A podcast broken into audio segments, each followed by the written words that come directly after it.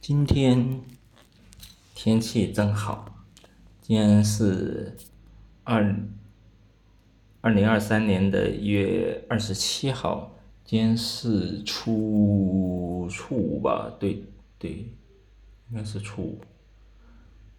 哎，初五，初五嘛，我我先看一下，我先看一下，就是五九二，不对，是初六，初六。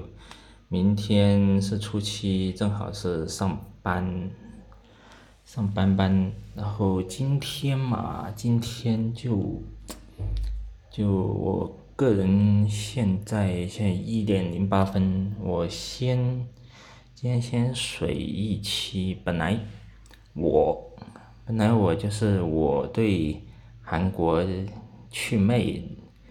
的系列节目，我是打算做四期大的连在一起，但是最最硬核就是内容量最大的那一期，我我想了想，反正时间也赶不及了，那期内容大的那一期呢，我就决定就放在放在以后就。慢慢弄，这一期就简单开一个番外。这些番外嘛，就是可能播客平平台肯定可能会触及到播客平台的红线。这期就是就是有关于韩国某位歌手、综艺人蜡笔。的疑似兵役造假门事件，哎呀，我看了之后，哎呦，我嘛，首先肯定看了之后，首先我是以一个就是所在国国家的老百姓的角度来考虑的，我当时的心情肯定就是属于。既痛心又又惋惜的那种，你想嘛？你想嘛？我是蜡蜡笔，蜡笔是我，蜡笔是我在就是我最后，我最后能看韩综的，能看韩综综艺的时候，我我才知道，我才知道蜡笔这个人的。然后当时当时蜡笔的话，刚刚来的时候，就是刚进这个什么节目组的时候，我我看他还是他跟其他的这些嘉宾，他都还还没能打成一片。然后经过几个，反正就是在我能看韩东之前，我就看了他几个月，就是表现都还。不错，然后逐渐能跟各位嘉宾能打成一片，然后饭量也好了。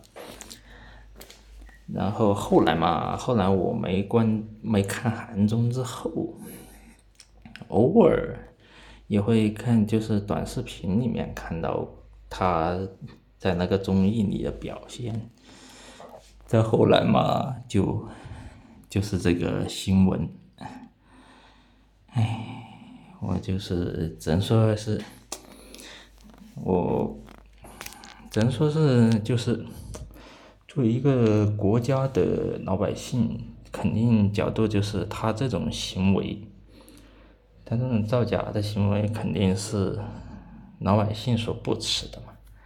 毕竟这个这个兵役这个东西就是一个义务，嗯，从老百姓角度讲，你他。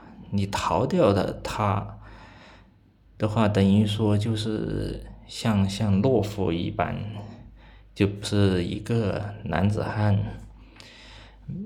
的行为，也不是一个有担当之人的行为。然后几几天前，我尝试着用另外一个角度来解读这个事儿。我这次我把我自己变成是一位反战人士，我觉得我从我我从一个反战人士的角角度，我个人觉得他这样的行为，至少不用，至少是在反战的角度看来，是可以给他点掌声的。为什么呢？他至少不用。至少不用去面对，就是两就是半岛的半岛有可能产生的冲突，他至少不用成为美帝国主义的炮灰。这其实从反战的角度来说是一件好事儿。